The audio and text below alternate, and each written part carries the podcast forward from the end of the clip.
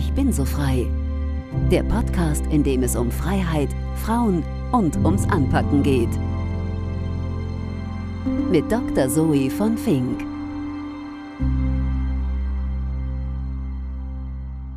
Herzlich willkommen zu Ich bin so frei, der Podcast, in dem es um Freiheit, Frauen und ums Anpacken geht. Mein Name ist Zoe, Zoe mit Accent aigu.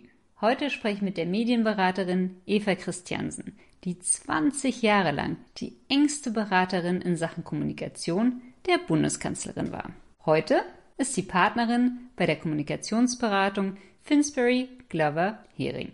Wir unterhalten uns über Frauen in der Öffentlichkeit und in den Medien und über ihre prägendsten kommunikativen Momente. Darunter ein TV-Duell und ein großer emotionaler Moment. Wenn ihr den Podcast mögt, gerne bewerten und anderen davon erzählen. Viel Spaß beim Zuhören.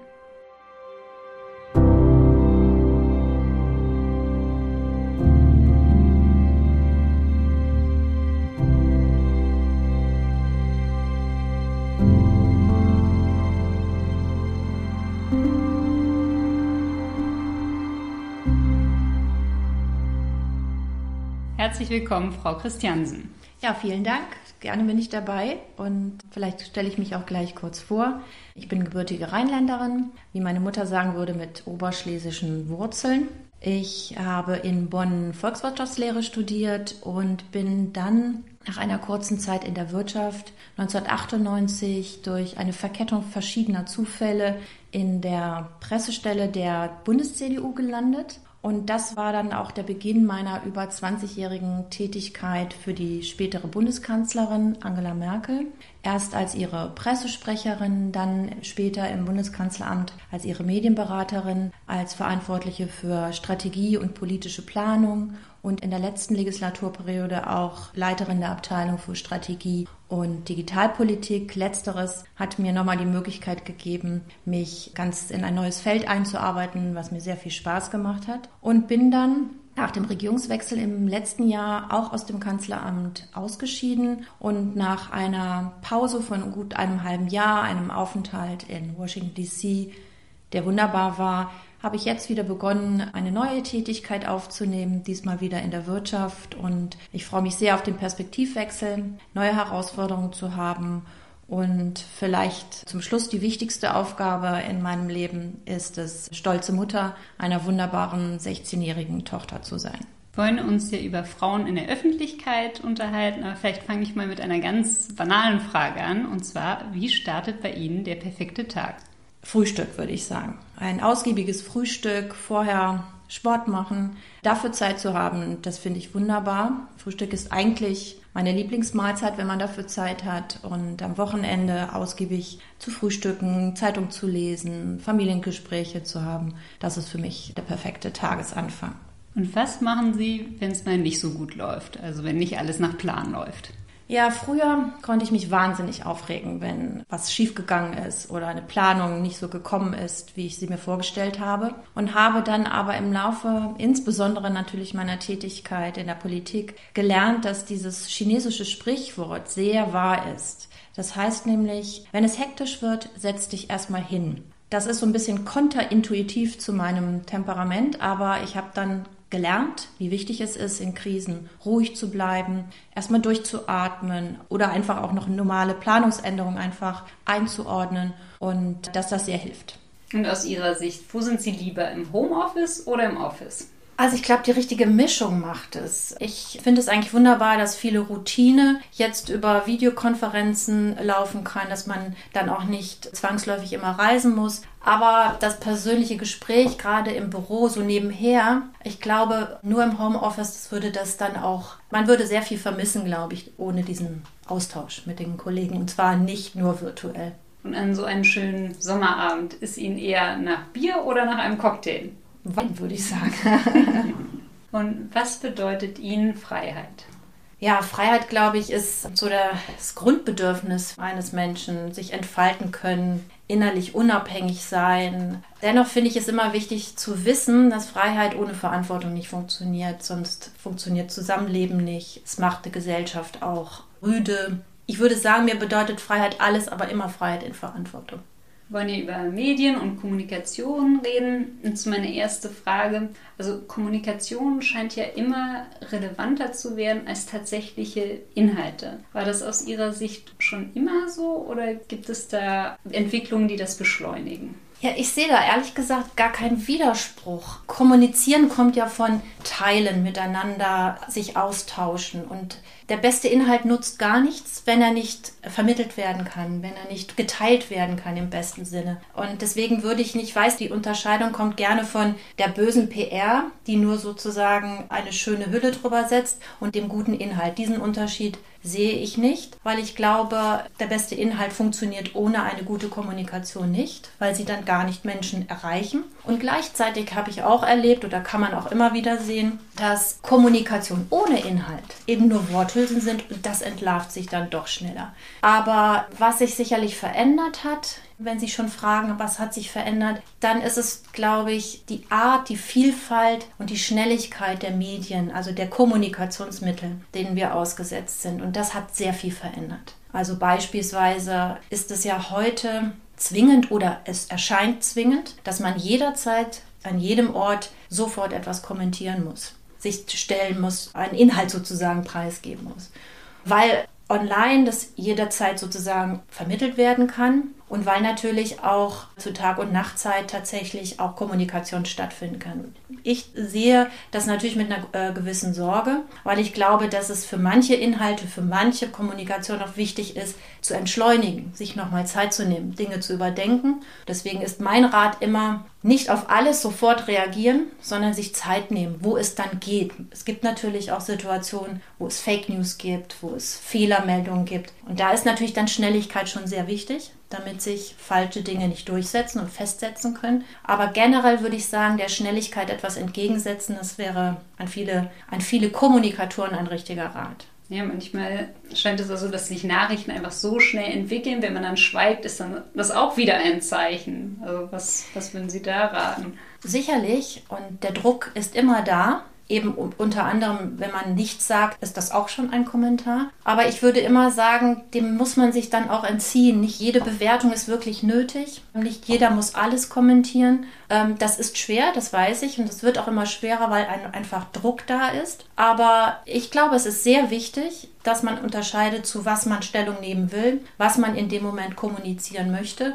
Und meiner Wahrnehmung nach ist es auch so, die Schnelligkeit und damit aber auch die Flüchtigkeit von vielen Nachrichten und Themen bringt jetzt ja auch dazu, dass viele Menschen sich eigentlich abwenden und sagen, dem will ich mich nicht mehr aussetzen. Das ist für mich diese Fernsehnachrichten heute dieses Thema, morgen das Thema, der Skandal, morgen der Skandal. Und das heißt, die Kommunikation echter, sag ich mal, bedeutender Inhalte wird dadurch natürlich erschwert. Und deswegen ist mein Rat immer, genau abzuwägen, wann ich was wie sage. Das haben Sie ja auch die letzten Jahre so beraten.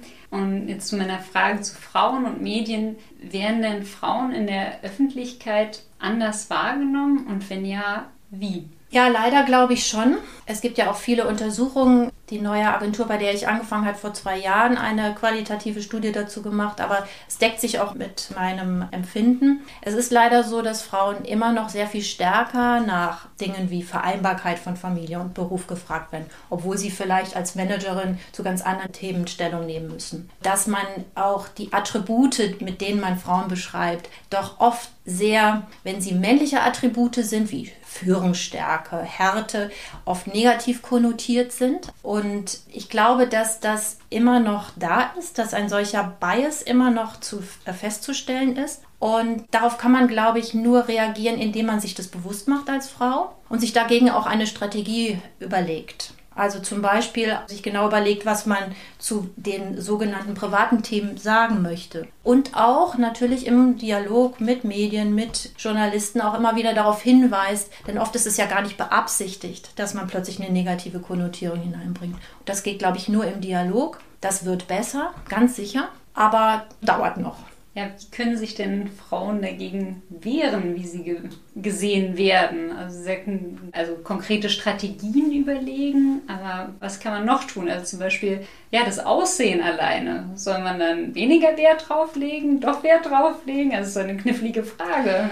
das hilft ja dann in dem Fall auch gar nicht, ob man weniger oder mehr Wert darauf legt, weil man das ja gar nicht in der Hand hat, ob das Äußere beschrieben wird. In dem Fall würde ich eigentlich sagen, muss man auch immer wieder die Medien darauf hinweisen, dass es doch da eigentlich eine Differenz gibt in der Beschreibung von Männern und Frauen und den Dialog darüber suchen. Die einzelne Frau kann da sicherlich, ist nicht die Reaktion plötzlich, nicht mehr so viel Wert darauf legen, wenn es ihr wichtig ist. Ich glaube, wichtig ist für jede Frau, die kommunizieren muss, die in der Öffentlichkeit steht, sich bewusst zu machen, dass diese Herausforderung auf einen zukommt und sich da eine Haltung zu entwickeln. Zum Beispiel auch zu sagen, welche Antworten habe ich, wie weit will ich gehen bei dem Thema Vereinbarkeit von Familie und Beruf, Privatleben oder möchte ich ganz bewusst eben nicht aus der Frauenperspektive beschrieben werden und das kann ich auch in einem Interview sagen. Hier geht es mir heute zum Beispiel um meine Ergebnisse, meine Vision zum Beispiel eines Unternehmens, wenn ich jetzt über Unternehmerinnen oder Managerinnen spreche. Ich weiß, das ist nicht leicht, aber ich weiß, auch nicht jede Frau in der Öffentlichkeit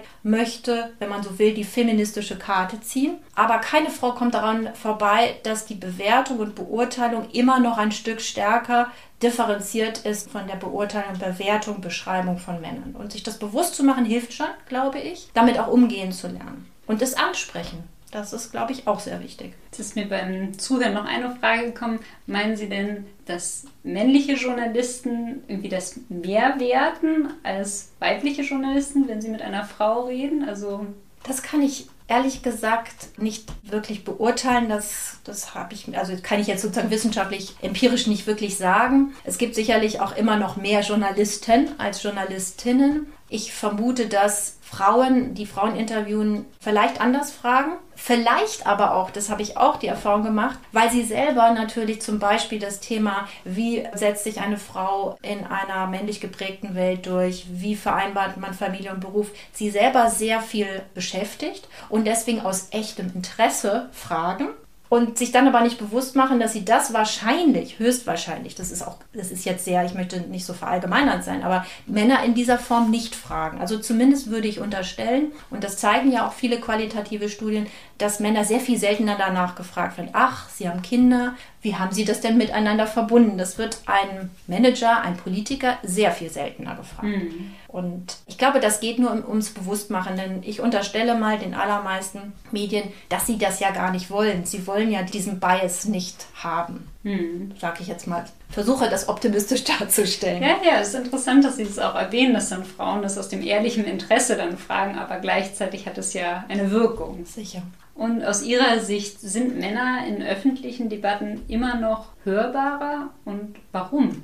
Ja, sie sind hörbarer, weil sie wahrscheinlich auch in bestimmten Professionen immer noch eher die Mehrheit sind. Also nochmal das Beispiel Wirtschaft. Da gibt es einfach sehr viel mehr CEOs als weibliche CEOs. In der Politik ist das nicht anders. Also würde ich sagen, quantitativ sind sie sicherlich hörbarer. Das ändert sich langsam. Und was man leider auch immer noch sagen muss, dass Frauen sehr viel stärker mit den sogenannten weichen Themen konfrontiert werden oder eingeladen werden. Bildung, Soziales, Familie. Auch das verändert sich, finde ich. Also ich finde jetzt in der Berichterstattung über die Ukraine-Krise und die geopolitischen Herausforderungen sind in meiner Wahrnehmung sehr viel mehr weibliche Experten auch mittlerweile gefragt, auf dem Schirm, im Radio, als es früher der Fall war. Also zu den Themen, zu denen man Frauen früher wahrscheinlich gar nicht groß gefragt hätte. Also es verändert sich, aber es ist ein langer Weg und gibt eine Menge aufzuholen wenn Frauen weniger hörbar sind in den Medien. Was glauben Sie, welche Rolle spielen Frauen dabei selbst und welche Rolle spielen die Medien dabei? Sicherlich ist das immer eine Entscheidung jeder einzelnen Frau, ob das so ist, dass sich Frauen weniger oder weniger die Öffentlichkeit suchen. Das mag vielleicht sein, aber das ist sicherlich insbesondere bei Frauen, die auch wirklich Nummer eins werden wollen, kann das gar nicht der Fall sein, weil die wollen und müssen sich ja auch also exponieren. Ich glaube, dass manche Frau davor zurückschreckt, dass insbesondere, wenn sie stark in den Medien ist, auch in den sozialen Medien sehr präsent ist, dass sie immer noch sehr, sehr viel mehr als Männer mit Belästigungen, mit Beleidigungen, mit ja auch sexuellen Belästigungen konfrontiert werden. Ich glaube, das kann jede prominente Frau wirklich erzählen und das erleben Männer in dieser Form sicherlich nicht in dieser Qualität und Quantität. Und dass Frauen davor ein Stück zurückschrecken und sich deswegen nicht so stark exponieren, das kann sicherlich auch der Fall sein. Und das ist, finde ich, dann ein Problem, wenn zum Beispiel zu der Profession, es gibt ja nun mal einfach auch Berufe, da gehört der Politiker dazu, aber da gehören auch andere Berufe dazu, wo zum Beispiel eine soziale Medienpräsenz sehr dazugehört, weil das heute dazugehört. Und wenn Frauen sich dieses Instrument scheuen, weil sie Sorge vor der Reaktion haben, dann ist das natürlich auch eine Hürde und eine Grenze, die man überwinden muss. Und das geht in diesem Fall tatsächlich, ist das nicht einfach. Das zu erleben ist nicht schön und sich davor zu wappnen ist schwer. Und dafür, glaube ich, braucht man auch immer wieder auch gute Netzwerke, um Lösungen zu finden. Wie geht man eigentlich gegen so etwas vor? Natürlich gibt es die strafrechtlichen Möglichkeiten. Viele Frauen probieren das auch. Aber ich glaube, es braucht auch psychologische, vielleicht Peer-Group-Unterstützung, dass man sich dem gegenüber wirklich wappnen kann. Und das ist leider tatsächlich, glaube ich, noch ein ganz starker Unterschied in der medialen Perzeption zwischen Frauen und Männern. Ich kenne es aus eigener Erfahrung, man muss sich ja erstmal überwinden, dass man da draußen ist und dadurch ja auch verletzlich und angreifbarer wird. Und doofe Kommentare sind eigentlich vorprogrammiert. Das stimmt. Leider ist das immer noch sehr viel stärker. Was würden Sie denn einer Frau raten, die jetzt in die Politik geht? Och, sehr viel. Als erstes würde ich sagen, sich wappnen, tatsächlich. Also erstens, Kritik nicht immer persönlich zu nehmen. Das möchte ich aber natürlich davon unterscheiden, wenn es um Belästigung, Bedrohung und sowas gibt. Aber sich wappnen eben auch selber die eigenen Grenzen ziehen. Also wie weit will ich mich selber in Bildsprache und auch in Dialog öffnen, auch als Privatperson. Das ist aus meiner Sicht sehr wichtig, diese Grenze gleich am Anfang zu ziehen, zu sagen, womit fühle ich mich wohl und weiter geht es nicht. Dann würde ich auch immer sagen, sich bewusst sein, dass als Frau in der Öffentlichkeit und wenn man in die Politik geht, muss man die Öffentlichkeit suchen. Wir sprachen ja gerade davon, wie wichtig Kommunikation ist, dass man sich bewusst macht, dass man da auch als Frau einer besonderen Herausforderung gegenübersteht aber zum Beispiel auch sagen, sich nicht in eine Frauenecke drängen lassen in Bezug auf die Themen. Also ist man interessiert an Sicherheitspolitik, Sicherheitspolitik auch zu machen, sie durchdringen und Fachexpertin zu werden. Also sich nicht in Nischen drängen zu lassen und vielleicht als letztes, ich glaube, dass es sehr wichtig ist, authentisch zu bleiben. Das gilt für jeden Politiker. Aber Authentizität nicht mit Unprofessionalität zu verwechseln. Was meine ich damit? Wenn ich mich entscheide, jetzt nicht über jedes Stöckchen im Style, wie gesagt, in der Erscheinung wirklich sozusagen zu verändern, weil das medial vielleicht gewollt ist, so muss ich mir doch trotzdem gewahr sein, dass ein Fernsehstatement halt so gewisse Grundvoraussetzungen hat, dass man abgepudert sein muss, um professionell auszusehen. Also das ist so ein kleines Beispiel, dass man selbst bleiben ganz wichtig ist, aber sich den Gegebenheiten auch anpassen muss. Und welche Szene bzw. berufliche Ereignisse haben Sie besonders geprägt? Sie bringen jetzt 20 Jahre an Arbeitserfahrung auf höchster Ebene mit. Oh, wahrscheinlich ganz, ganz viele.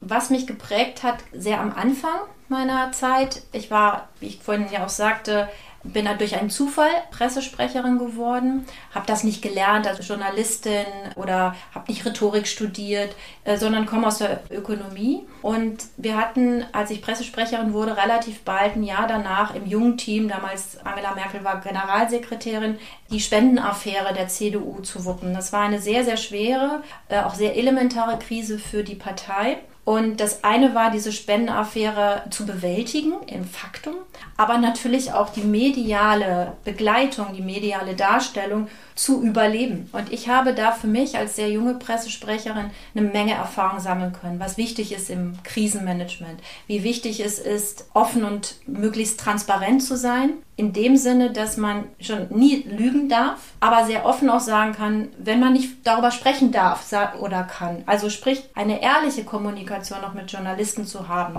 Aber wie man das auch bewältigt, dass viele investigative Reportagen immer uns voraus waren und das zu bewältigen, also das Hinterherlaufen ist natürlich in Krisen sehr schwierig. Also da habe ich, glaube ich, handwerklich sehr, sehr viel lernen können. Und vielleicht nochmal ganz was anderes, das hat mich nicht geprägt, also es ist kein, aber es hat mir nochmal viel bewusst gemacht als das erste Fernsehduell, was die damalige Fraktionsvorsitzende und Herausforderung von Gerhard Schröder, Angela Merkel, mit dem damals amtierenden Bundeskanzler führte, war natürlich eine große Herausforderung, für, wie für jeden Herausforderer. Und sie hat es sehr auf Augenhöhe inhaltlich gemanagt. Aber er hat das sich für sich entschieden und ich würde es jetzt mal sehr vereinfachen durch einen Satz, der emotional war. Er wurde gefragt in diesem Fernsehduell, äh, nach der Kritik an seiner Frau. Da ging es um Kritik, die seine damalige Frau im Wahlkampf geäußert hatte und er sollte das bewerten. Und er machte eine Pause und sagte, also erst einmal möchte ich sagen, ich liebe meine Frau.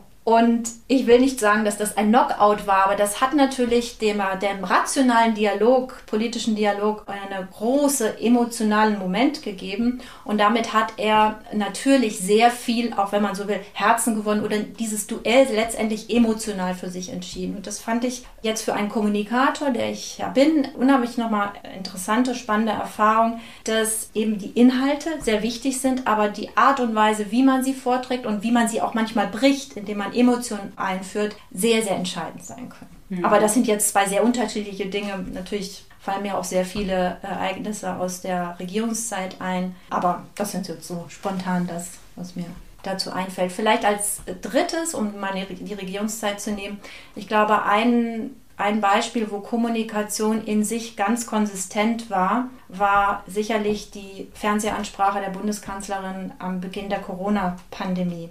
Die Fernsehansprache ist ja ein Kommunikationsmittel, was wir in Deutschland gar nicht kennen. Eine Fernsehansprache eines Bundeskanzlers. Es gibt die traditionellen Ansprachen zu Weihnachten des Bundespräsidenten, zu Neujahr des Kanzlers oder der Kanzlerin. Aber eine reguläre Fernsehansprache, das kennen wir nicht, anders als in den USA oder zum Beispiel Frankreich. Und dieses Instrument hat sie zu diesem Zeitpunkt das erste Mal gewählt und auch bekommen. Das ist ja auch nicht selbstverständlich, dass Medien das zur Verfügung stellen. Und ich glaube, mit dieser Fernsehansprache hat sie beides erreicht. Die Emotionen, weil das eine sehr schwere Situation für das ganze Land war, und eben auch das Vertrauen, was sie auch eingesetzt hat in dieser Ansprache für die Maßnahmen, die jetzt auf alle zukommen. Das ist, glaube ich, ein, wie ich finde, nochmal sehr exemplarisches Beispiel, was Kommunikation kann, auch im Dialog mit der eigenen Bevölkerung. Ja, danke für die wirklich also sehr interessanten Beispiele. Mir kommen alle möglichen Erinnerungen gerade hoch. Ich habe mich nur gefragt, wenn wir nochmal zurück zu diesem Duell gehen, wie lassen sich denn dann Emotionen planen? Also wie hätte sie das denn gewinnen können, wenn man ihm sozusagen diese Karte gibt und er sie, er sie gut spielt? Ja, manches lässt sich vielleicht auch nicht planen und es muss auch wieder passen. Das nochmal zurück zur Authentizität. Es muss zu der Person passen, das einzusetzen. Und es hätte zu der Person der Bundeskanzlerin nicht gepasst. Ich finde jetzt nicht, dass sie keine Emotionen hat, aber sie ist kein Mensch, der diese Emotionen sozusagen politisch eingesetzt hätte oder hat. Das hätte zu ihr nicht gepasst, würde ich jetzt mal unterstellen, das in einem solchen Bekenntnis vor sich herzutragen. Zu ihm passte das anders, er konnte das anders sagen. Insofern würde ich da einfach sagen, das ist dann vielleicht ein Moment, den man gewinnt und trotzdem entschieden, gewonnen hat sie den Wahlkampf. Also das hat jetzt nicht alles entschieden habe das Beispiel nur erzählt, dass man eben emotional manchmal die Dinge drehen kann und man muss dann aber seine eigene Dosis finden. Die muss dann wiederum zu einem passen.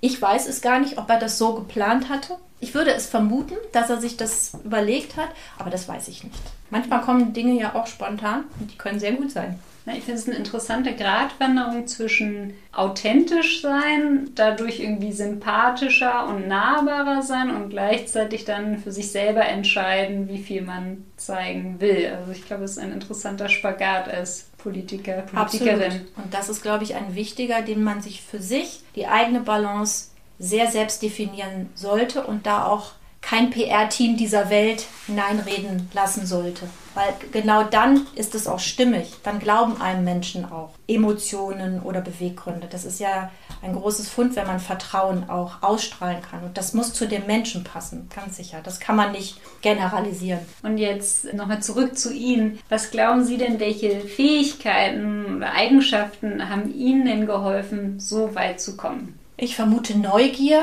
und Lernfähigkeit auch Wissbegier. Ich habe immer gerne was dazugelernt. In den letzten fünf Jahren im Kanzleramt war das die Digitalisierung, in die mich, äh, ich mich auch nochmal stark einarbeiten durfte. Und dann in der Politik oder als Pressesprecher natürlich auch gerne mit Menschen umgehen, kommunizieren, das nicht langweilig finden oder ermüdend finden. Und um auf Krisen zurückzukommen und auch an mediale Berichterstattung, Hartnäckigkeit und Resilienz. Also, dass man auch da es schafft, nicht alles sich zu Herzen zu nehmen, was auch mal in schwierigen Zeiten an schlechter Presse da ist. Hm. Es ist, hört sich sehr leicht an, ist es sicherlich nicht. Aber ich glaube, es gehört dazu, dass man das bewältigt bekommt, weil sonst betrifft einen das zu stark, wenn man sich zu stark emotional sozusagen davon dann abhängig macht. Sie haben es vorhin erwähnt, Sie haben jetzt den Wechsel vollzogen in den Privatsektor. Das ist ja immer noch sehr unüblich, sozusagen, dieser Wechsel. Wie können wir denn hier mehr Durchlässigkeit schaffen zwischen öffentlichen Sektor und Privatsektor und wie können beide Sektoren voneinander besser profitieren? Ja, ich glaube, das ist natürlich ein Punkt, den wir schon lange oder viele schon lange auch beklagen. Zum Beispiel, ich war vor kurzem eine längere Zeit in Washington. Da ist das ja sehr viel normaler zu wechseln zwischen Regierungsstellen, Wirtschaft, Thinktanks. Und ich glaube, dass sich das gegenseitig befruchtet und man profitieren kann, auch von dem Perspektivwechsel. Wir haben das in der Regierung in der letzten Legislaturperiode auch durch Fellowships versucht, einfach eine stärkere Perspektivwechselmöglichkeit zu schaffen.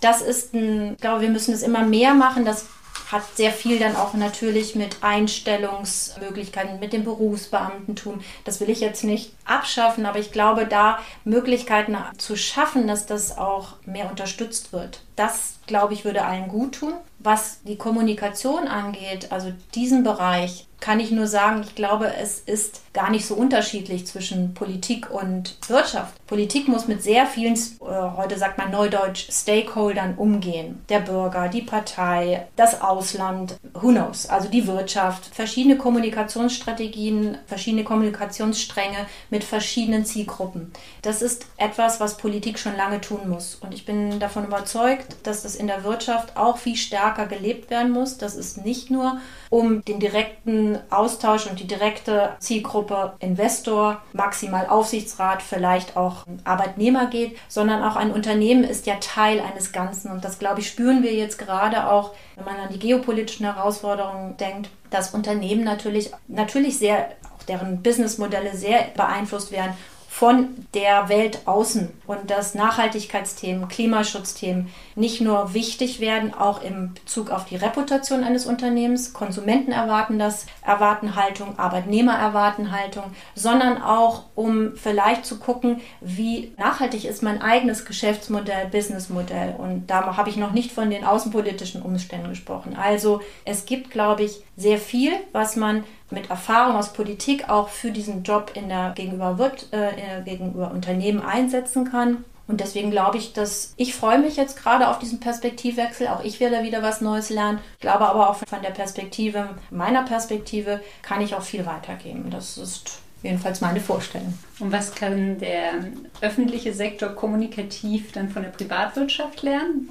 Vielleicht eine gewisse Zurückhaltung, aber das kann ich noch nicht abschließend beantworten. Ich glaube, dass der öffentliche Sektor sicherlich, was Strukturen angeht, Schnelligkeit angeht, Entscheidungsfreude angeht, vielleicht durchaus was lernen könnte. Und das ist vielleicht das Erste, was mir so einfallen würde. Was man kommunikativ lernen kann, kann ich noch nicht wirklich sagen, weil sich Politik sehr viel schwerer planen lässt. Das kann man, glaube ich, in einer Unternehmenskommunikationsstrategie durchaus besser machen. Man hat langfristigere Zyklen. In der Politik müssen Sie immer und auch nicht nur planen mit externen, spontanen Einflüssen, sie sind fast immer da. Und ich glaube, das ist wahrscheinlich etwas, was eher andersrum gelernt werden kann, als dass jetzt Politik da profitiert. Aber vielleicht in einem Jahr kann ich Ihnen die Frage besser beantworten, was äh, man lernen kann.